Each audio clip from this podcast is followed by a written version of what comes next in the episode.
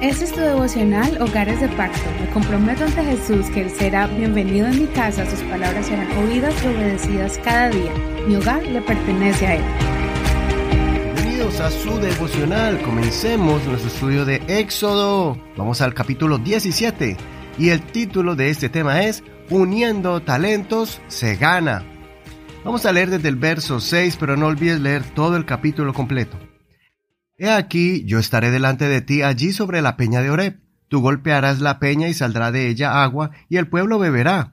Moisés lo hizo así en presencia de los ancianos de Israel, y llamó el nombre de aquel lugar Masá y Meriba, por el altercado de los hijos de Israel, y porque pusieron a prueba al Señor diciendo, ¿Está el Señor entre nosotros o no?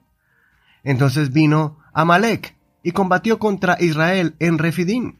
Y Moisés dijo a Josué, Escoge algunos de nuestros hombres y sal a combatir contra Amalek. Mañana yo estaré sobre la cima de la colina con la vara de Dios en mi mano. Josué hizo como le dijo Moisés y combatió contra Amalek, mientras Moisés, Aarón y Ur subieron a la cumbre de la colina. Sucedió que cuando Moisés alzaba su mano, Israel prevalecía, pero cuando bajaba su mano, prevalecía Amalek. Ya las manos de Moisés estaban cansadas, por tanto, tomaron una piedra y la pusieron debajo de él, y él se sentó sobre ella. Aarón y Ur sostenían sus manos el uno de un lado y el otro del otro lado. Así hubo firmeza en sus manos hasta que se puso el sol. Y así derrotó Josué a Amalek y a su pueblo a filo de espada.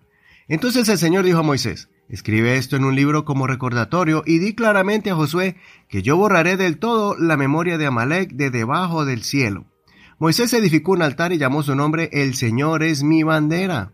Y dijo, por cuanto alzó la mano contra el trono del Señor, el Señor tendrá guerra contra Amalek de generación en generación. Hasta aquí la lectura de hoy. En este capítulo veremos dos eventos importantes. El primero es el milagro que Dios hizo dándole al pueblo agua que brotó de la roca en Horeb. El segundo evento es igual de maravilloso. Por primera vez el pueblo de Israel se iba a enfrentar a los amalecitas que se convirtieron en sus enemigos. Ellos quisieron abusar del pueblo, pero Dios levantó a Josué como líder para que guiara al pueblo en el campo de batalla. Mientras tanto, Moisés con Aarón y otro anciano del pueblo, Ur, subieron a un lugar alto para ver la guerra, y Moisés levantó la vara en señal del poder de Dios en Israel. Cuando Moisés se cansaba y bajaba la vara por el cansancio en sus brazos, el pueblo perdía terreno durante el combate. Y aquí vemos una buena lección que debemos aprender. Es muy importante que trabajemos en equipo. Moisés era el escogido por Dios y tenía la vara milagrosa en su mano, pero en esta circunstancia él necesitaba ayuda para que el milagro de vencer a los amalecitas continuara. Vale la pena notar también la reacción de Aarón y Ur, que vieron el efecto positivo y negativo que se producía, dependiendo si la vara era alzada o no. Ellos tomaron la iniciativa para buscar una solución ante el problema y ayudar para que el milagro pudiera continuar y el pueblo pudiera prevalecer en la guerra. En un hogar, cada miembro es un colaborador importante en el desarrollo de la familia en los quehaceres del hogar, el mantenimiento de la casa, etc. Y también es importante que en el área espiritual se apoyen mutuamente. Cada miembro del hogar da un aporte vital en el núcleo familiar. No importa la edad, ni las fuerzas, ni los años que lleven el Evangelio o la experiencia que tenga.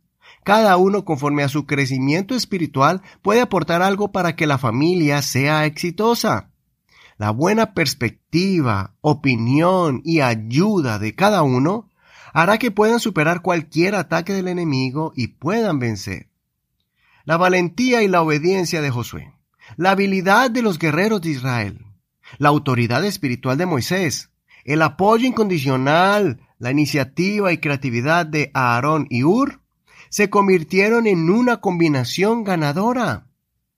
Si Moisés hubiera confiado solo en sus capacidades y su autoridad, el pueblo no hubiera ganado. Si Josué hubiera creído que con sus propias fuerzas bastaba, también hubiera fracasado. Asimismo, ninguno menosprecie a algún miembro del hogar. De esta manera, juntos vencerán todo ataque del enemigo y van a poder alcanzar las grandes obras que Dios tiene preparada para que ustedes hagan en esta tierra y sirvan al Señor de todo corazón, declarando que son más que vencedores por medio de Cristo Jesús. Por eso, sigamos el consejo del apóstol Pablo en Romanos 12, del verso 4 al 5.